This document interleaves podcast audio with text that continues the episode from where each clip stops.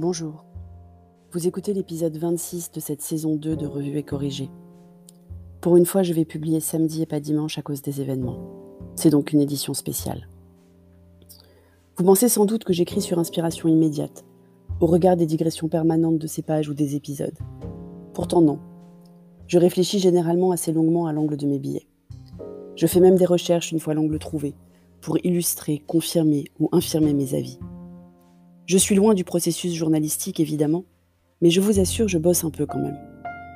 J'ai parfois du mal à tenir la ligne, à ne pas digresser au fil de mes pensées, à respecter le sujet principal que j'avais prévu.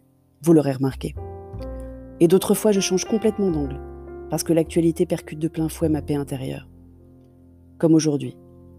J'avais prévu un billet qui allait essayer de surfer sur cette limite pro et perso qui devient de plus en plus floue malgré la reprise normale du travail ou alors une analyse de comment les dystopies littéraires étaient loin du compte et nous ont mal préparés aux événements actuels. Celui-là d'ailleurs, il me trotte dans la tête depuis plusieurs mois. Mais l'actualité de vendredi soir et les réactions de samedi matin ont bouleversé mes plans. Comme j'ai eu l'occasion de le dire, je m'ouvre rarement sur des opinions, sur des sujets qui fâchent. Je n'ai aucun problème à en parler avec des personnes de mon entourage, quand on peut entrer en conversation et en débat, quand on peut échanger, expliciter, préciser sa pensée. Mais écrire ou lire une opinion sans ouvrir à la conversation me paraît une façon bien étrange de soutenir le dialogue que j'appelle de tous mes voeux. Comme je le disais toujours dans l'épisode 5 de cette saison, il y a sans doute un peu de peur d'être trollé aussi, et de plus en plus. Ce serait malhonnête de le nier. Mais aujourd'hui, je sors de ma réserve. Qui peut ne pas le faire? Vendredi soir, nous n'étions pas de célébration d'avant couvre-feu. D'abord parce que Bordeaux n'a pas de couvre-feu, ensuite parce qu'on venait d'arriver à Paris, et qu'on préférait savourer le début des vacances à l'hôtel. On adore les hôtels, petit homme et moi. Cher et allume donc BFM. Oui, je sais, j'essaie de le faire s'arrêter, mais j'arrive pas. Cher et allume BFM vers 22h. Et nous plongeons tous les trois dans l'horreur. Je suis resté scotché sur les infos. Moi, je regarde France Info. Jusqu'à la prise de parole du président, que j'ai trouvé quand même bien ébranlé par cette histoire. Comme nous tous, j'imagine. Et comme on peut à présent faire autre chose en regardant un streaming, j'ai parcouru Twitter et les sites des médias pour essayer d'avoir plus d'infos. Je ne reviendrai pas sur l'horreur de l'acte, mais sur un point que je trouve trop passé sous silence, sauf par un politique d'un bord qui n'est ni extrême ni le mien. Le professeur, devenu martyr de la République, faisait ce cours sur la liberté d'expression tous les ans. Ça faisait partie de sa progression habituelle. Je ne sais pas si c'est au programme la liberté d'expression, mais ça devrait. Et quand on vit en France, je connais peu d'illustrations de la liberté d'expression et du droit au blasphème aussi pertinentes que les caricatures. Donc ce professeur, il faisait son travail, avec intelligence et sans doute passion de son métier. Et tous les ans, il ouvrait la discussion, il échangeait avec ses élèves sur un cas concret, pour en faire des citoyens éclairés et responsables. Sauf que cette année, il y a un parent à qui ça n'a pas plu.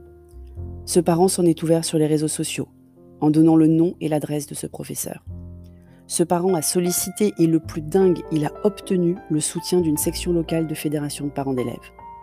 Cette section de fédération, dans une démagogie dogmatique exécrable, a essayé de faire pression sur la proviseure du collège, qui a soutenu son professeur. Cette section de fédération a apparemment donné encore plus d'ampleur au sujet sur les réseaux sociaux aussi. Donc l'assassin, le terroriste, n'aurait jamais entendu parler de ce professeur sans ce parent d'élève. Ce père indigné qu'on apprenne à sa fille qu'on a le droit de ne pas être d'accord avec quelque chose et de le dire. Ce père outré qu'on apprenne à sa fille qu'il y ait des opinions différentes de celles de son père.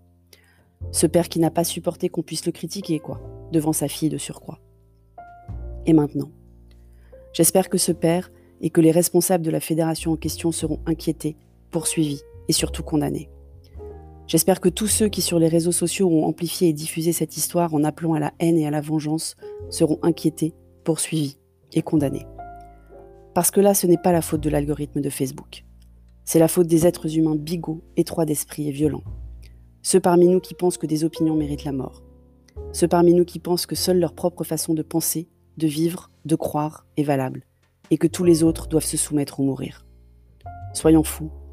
J'espère qu'aucune voix médiatisée des politiques aux intellectuels, ne laisseront le moindre doute sur leur condamnation absolue des agissements, pas que du terroriste, mais du père en question.